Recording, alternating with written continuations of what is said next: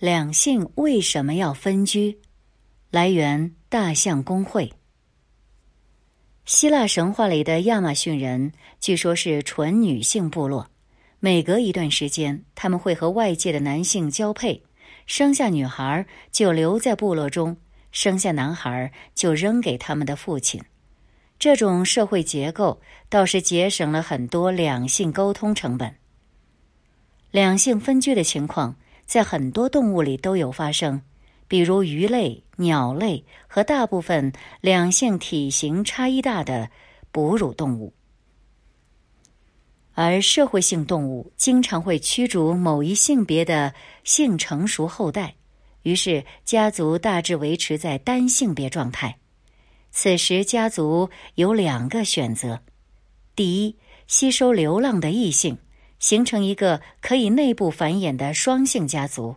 比如红吼猴，就形成了双性别团体，几乎所有的孩子都出生在双性别团体中。然而除此之外，还有大量流浪的单身汉，这意味着少量雄性占有了大量雌性。观察发现，双性别团体占据了最优的领地，食物充足。但是单身汉被迫生活在贫瘠的地方，根本找不到对象。他们是战争中的落败者，无时无刻不想着联合在一起，尝试打倒上层阶级的雄性，夺回雌性和财富。第二，雄性和雌性分别形成单性家族，在非繁殖季各过各的生活，互不干扰。只在繁殖季才去寻找异性交配，等短暂的发情期一过，就回到原来的家族。雌性互相帮助养育孩子，雄性与其他同性保持着互相依赖、相互竞争的微妙联系。哺乳动物中的两性分居多为雌性主导，雄性后代成年后被迫离开母亲。可母亲却和女儿形成紧密连结，有亲缘关系的几个雌性长辈和他们的女儿们共同组成一个单性团体。有很多假说试图解释分居现象，比如两性吃的东西不一样，栖息地不一样，被捕食的风险也不一样，所以两性最适合的生存模式有差异。如果不愿意相互妥协，那么就各过各的。大象是典型的母系社会，一个最小家庭单位通常由十个母象组成。一片区域内的多个家庭会形成松散的动态社会结构。母象每四五年繁殖一次，孕期近两年，随后又是三四年哺乳期。漫长的等待把发情的公象都逼得发了疯。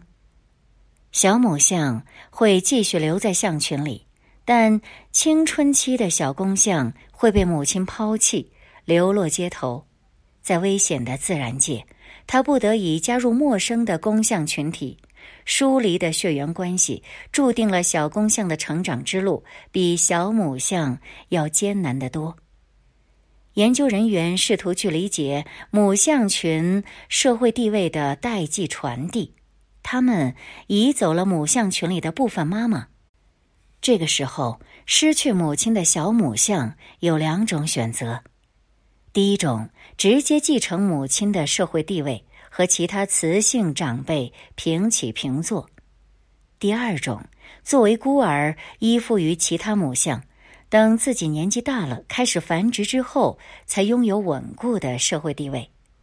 观察发现，小母象能够继承母亲的社会关系，迅速成长为可以独当一面的成熟母象，省去了按资排辈的环节。当然，象群的领袖仍旧是年长的母象，而小公象的晋级之路却需要熬资历。年纪大的公象通常地位更高，他们会打压地位低的公象，不让其繁殖。南非的一只刚成年的公象，在狂躁的发情期大肆毁坏生态环境，一连杀死了四十只无辜的犀牛。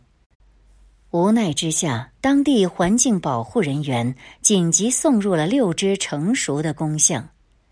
老公象狠狠地教训了骚气的年轻公象，并成功的抑制了他的发狂行为。年轻公象对老公象爱且惧怕着，即使经常会被年长的公象按在地上摩擦。初次脱离娘家的小公象有许多事情需要向老相学习。他们喜欢和年纪大于三十六岁的公象做邻居，学习为相处世之道。母象和公象通常分群而居。这可能是因为母象一生之中需要公象的时间实在太少，每五年繁殖一次，公象又不带娃，一丁点生活习惯上的差异就足够让他们分离了。母象的生活十分单一，吃饭、睡觉、奶娃娃。它们有更挑剔的味蕾，只吃植物营养丰富的部位。不惜耗费更多的时间搜寻食物，而公象的食物多样性低，他们宁愿把一株植物从头到脚吃干净，也不愿意挑挑拣拣四处去搜寻新的事物。这可能是因为公象有更重要的事情要做，比如提升自己的社会地位，比如求偶和交配。母象不能忍受公象的粗糙，愤而提出分居要求。同居的家庭都一个样子，分居的破裂家庭各有各的不同。比如，母鹿控诉公鹿张扬的鹿角给自己和孩子带来了生存危机，捕食者大老远就能看到公鹿摇晃着自己的大脑袋，母鹿就毫不留情的。把公鹿赶出家门，公鹿十分委屈。他们耗费巨大能量生长的鹿角，只是为了博母鹿一笑。蜜月期的时候，你还夸我性感；交配完了，怎么就翻脸不认人？难道我只是一个长角的精子库吗？为了不被抛弃，公鹿放弃了自己的尊严。爱的季节一过，他们就会褪去鹿角。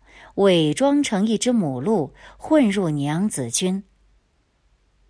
但是，不是所有的雄性都愿意为爱做出牺牲。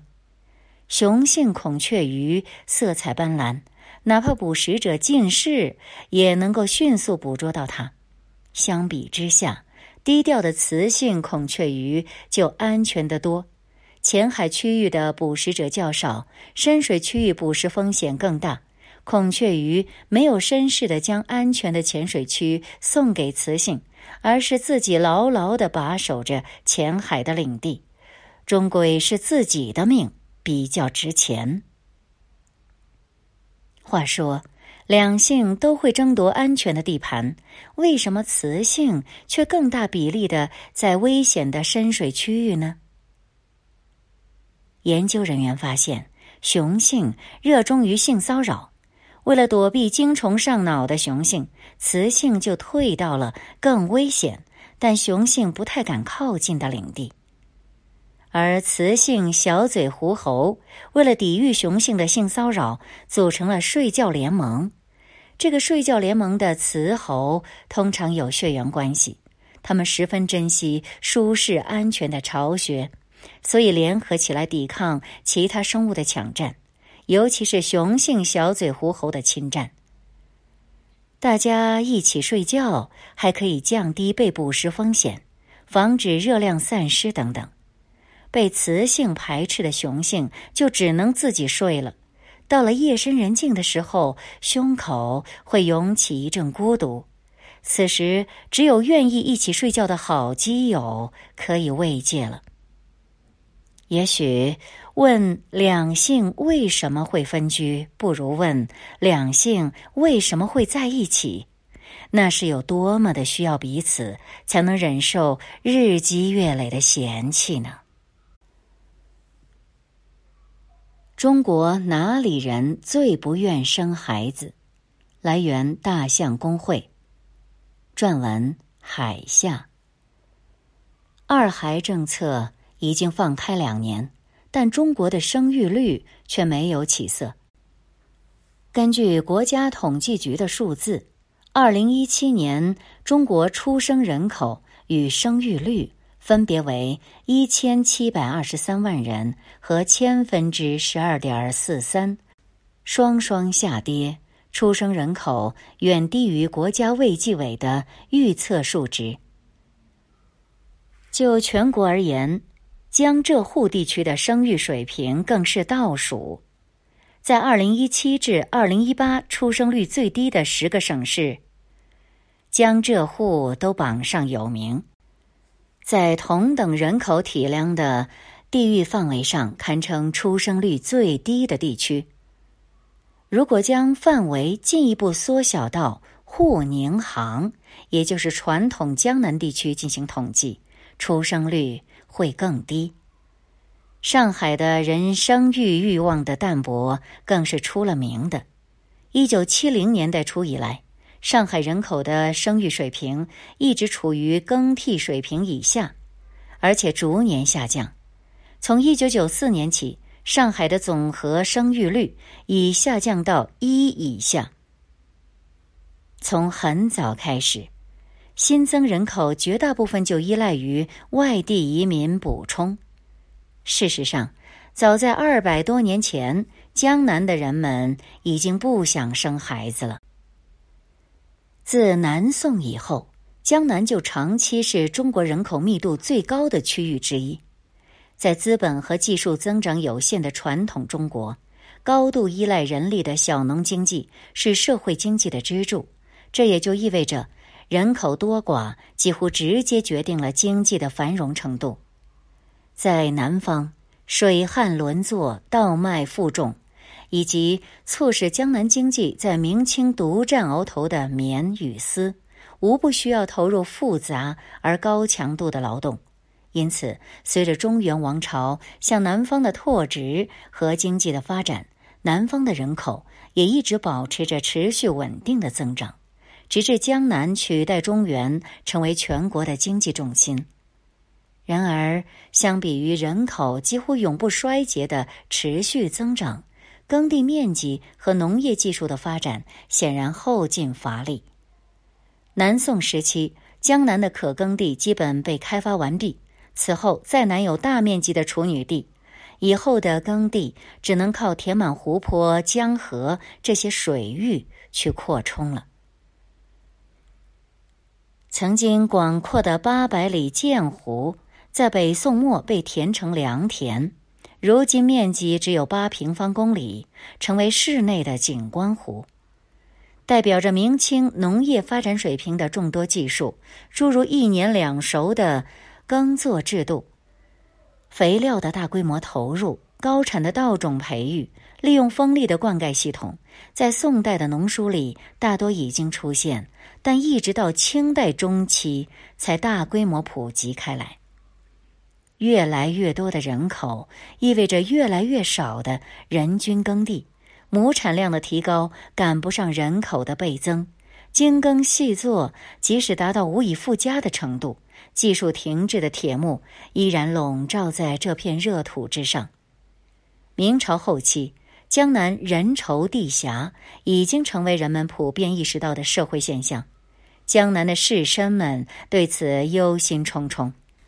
男人太重，耕垦无田，市境无路，则去而为莫复，肩负者多矣。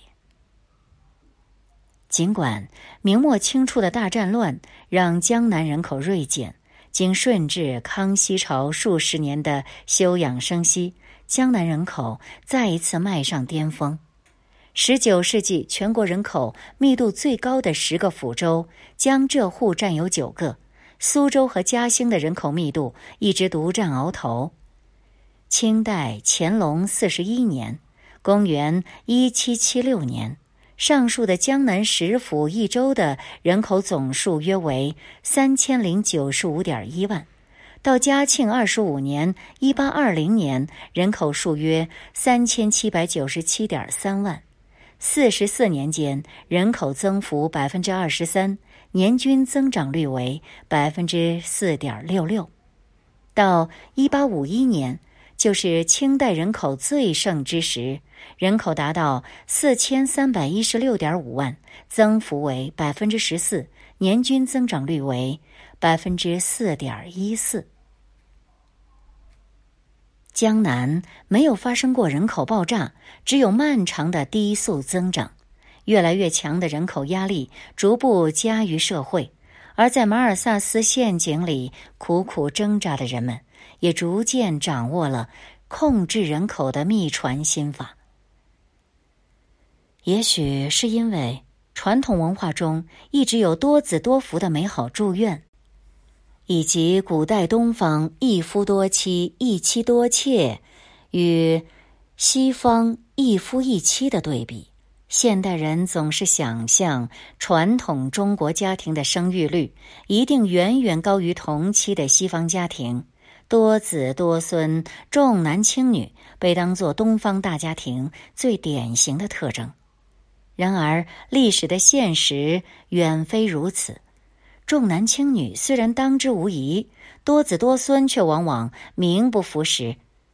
明清时期的中国人不仅比同时期的欧洲生的更少，而且是生的越来越少。据研究者利用安徽、北京、江南、沈阳各个阶层家族档案的人口统计，十六到十九世纪的欧洲家庭平均生育率是十个子女。几乎是中国家庭五个子女的两倍。与欧洲家庭相比，中国家庭算是多妻而不多子。北京的皇族和江南的士绅也不能例外。即使是天生富贵的满洲皇族，也不能随心所欲生养孩子，生孩子不仅越来越少，还越来越迟。根据皇室人口统计。一七零一至一七五零年，皇族中的父亲平均生育子女数是五点六三；一七五一至一八二零年是四点三五；一八二一年到一八四零年是四点四二。皇族里的男性生育第一个孩子的时间也在推迟，从十八世纪的二十一岁上升到十九世纪末的二十六岁。而那些格格们也是出嫁时间越来越晚，孩子生的越来越少。江南的士绅也有类似表现。以江南一家庄姓宗族为例，其男丁人口在雍正以前的一百四十三年间，以百分之二点四三六的高速度急增。随后转入年增百分之零点四九六的稳定低增长期，达八十二年之久，直到嘉庆十年开始了更低的百分之零点一三五的负增长，再到咸丰六年后因太平天国战争而断崖式下降。那么，这种人口控制又是如何实现的呢？十八世纪中后期，江南的人口密度达到巅峰，江南的士人对人口压力的感知越发明显，越来越多的人开始关注人口问题。活动在乾隆末期的洪亮吉被誉为中国的马尔萨斯，他指出，中国人口增长速度大大高于生活和生产资料的增加速度，人均生活和生产资料越来越少。生活水平将持续下降，进而会导致失业增加、社会动荡。洪亮吉的担忧在当时的环境下不难理解。对于明清时期江南地区而言，劳动力已经高度密集，儿童和晚辈参与劳动的机会与收益都极为微薄。过多生育只会让家庭背上沉重负担。生育活动还会影响妇女带来的手工业收入。中国传统的遗产继承制度是诸子析分制，儿子越多，家里的耕地就越不够分，经济状况只能一代代恶化下去。为此，许多家庭选择通过推迟婚龄、保持独身以及婚内节育等措施来控制生育。从家谱记载来看，很多家庭甚至做到了一九八零年代才强制推行的晚婚晚育。不过，这些措施并不足以保证控制人口。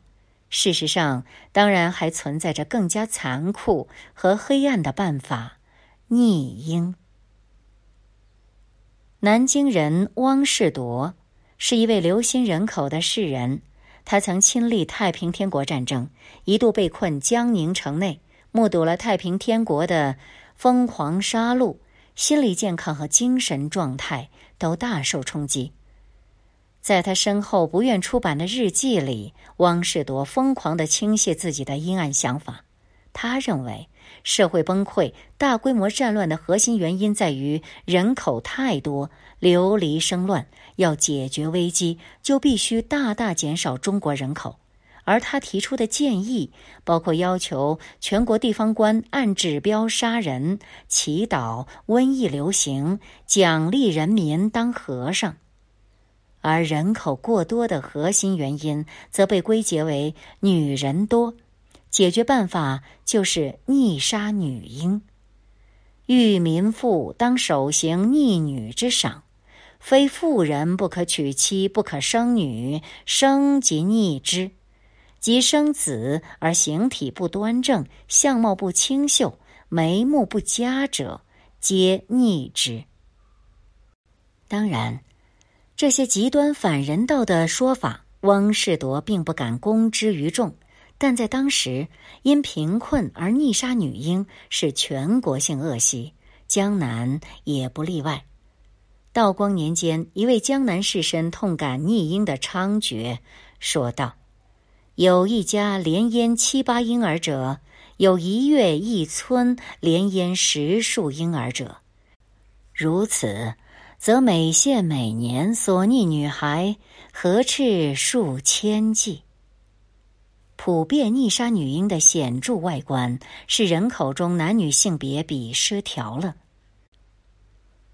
据官方人口计算，嘉兴府一七六九年的性别比为一百三十八点三，一七五九年为一百五十六点五，一七九九年为一百三十六，一八二八年为一百三十一点四，其余县府大致类似。儿童性别比差别更大。一八一六年，青浦与奉贤两县的幼儿性别比竟然分别为三百一十和一百七十。这种在乡民中普遍的行为，对讲究人伦仁爱的儒家意识形态构成严重挑战。身为社会上层所忌。康熙和光绪皇帝都亲自发出谕旨加以严禁，各级政府也三令五申呼吁重视，但司法惩罚却很微弱。大清律例没有规定专门的杀婴罪，在实际办案中多以故杀子孙罪论处，其刑罚不过杖六十，洗一年。杖共有五等。六十板子是最轻的，这实际上对逆婴几乎没有起到限制作用。儒家士绅们想出的对策是设置专门抚养弃婴的慈善机构——育婴堂。相对于其他地区，江南地区育婴事业圈的数量之多、密度之高，足以令人瞩目。清光绪年间，嘉兴同乡的同乡县育婴堂单。内容是某户家庭怕儿子以后讨不起老婆，从育婴堂领养一个被遗弃的女婴，养大后作为儿媳，即所谓童养媳。至康熙末年，全国至少有育婴堂九十六所，江南占全国总数的百分之二十九。到乾隆年间。专门应对逆婴弃婴问题的育婴堂，在江浙各府县的普及率已达百分之六十二点五。至于堕胎和避孕，中医药的记载五花八门，但安全性和实际功效却很难靠得住。因为药物而死的女性不在少数，尤其是贫困家庭未必有足够的能力运用，否则也不会出现那么普遍的逆婴。缓慢而不可阻挡的人口增长，让江南的人均耕地日益减少。纵使江南的农民使尽浑身解数，将农业资源发挥到极致。在技术停滞的传统中国，也无法再养活更多的人口了。然而，作为清朝最富庶的经济区，这里的人民依然享有全国最高的生活水准。同治年间的一条笔记写道：“江南人向在淮北，见周人以豆饼和赤柚炊饭饱餐，且盛称其华美。”南人则为凶年偶取以祭鸡，平时无食之者。意思是，这江南用豆饼喂猪，淮北却用豆饼来果腹，这两地生活水准差异是相当明显的。有学者根据二十世纪初期的江南农民消费调查，估测十八世纪江南农民的消费水平。一个农民一天大概能消费大米五百五十到六百克，各类蔬菜约三百五十克，猪肉约十克，其他荤食约十二克，食用油包括植物油及猪油约十克，糖约十克。每天有肉吃，有油水，在前现代的中国并非易事，尤其考虑到江南还有全国最高的人口密度。这一切都依赖于江南地区的工商业转型。转型的第一步是农业转向多种经济作物的集约化经营。根据民国农业调查，江南太湖流域至少有四十三种特色农产，其中粮食仅三种，其余不少为明清时期就已在市场流通的高端商品，如无限洞庭太湖苑菜。湖州湖丝、洞庭湖碧螺春茶叶、阳澄湖大闸蟹、桐乡的杭白菊、茶菊等。更重要的一步，则是转向纺织业。明清江南地区涌现了大量手工工厂，大批雇佣职业工人，吸收了江南农村和周边地区的过剩劳动力。这个现象曾以资本主义萌芽的命题引发持续数十年的争议。这些非农业人口又对商品化的粮食有着巨大的需求，而江南本地的农业结构已经转型，反而需要购买外地商品粮。于是，国内的远距离大宗商品贸易在明清之际形成，且几乎都以江南为中心。江南向全国各地输出棉布与丝绸，输入低附加值的粮食与手工业原料，江南由此成为全国以至海外贸易的一大物资交流中心地区，形成生产商品交换的良性循环。生产和贸易的发展，随即带动消费和服务行业的发展。在江南的城镇，众多的传统消费和服务行业因内部分工的扩大而不断细分，形成多层次、大大小小的行帮业群。正如今天一样，消费服务行业是最能吸纳就业的领域，而社会职业分工愈细，也就更有能力吸纳劳动力。据苏州市志统计，苏州共有行业公所一百九十九个。最早的是元代元贞元年（一二九五年）的丝织业吴郡机业公所，其分化程度令人惊讶，连腊肉、豆腐、火腿都细分出自己的行业工所。在工商业分工细化的大趋势之下，即使是甲地起家、簪缨易逝的江南望族们，也纷纷下海经商。然而，这个迟到的近代起步，不久就栽倒在历史的进程里。随着工商业转型，江南地区逐渐看到了迈出马尔萨斯陷阱的曙光。但这道曙光很快就被其他地区的人口危机掐灭。在广袤中国的其他部分，过剩的人口对有限资源的争夺日趋白热化。一个典型的例子是广西。道光年间，由粤东迁来的因本地人先占而无法涉足平原丰腴土地的客家人，在人口压力下开始离开贫瘠的山区，寻求更好的发展环境，与当地土著争夺田宅、水源，甚至坟地。克土之争日益积累的矛盾，只待一丝火星就能够燃起赤焰。他将烧遍大半个中国，并以江南的之高燃达到辉煌的顶点，顺便将江南地区的过剩人口也解决殆尽。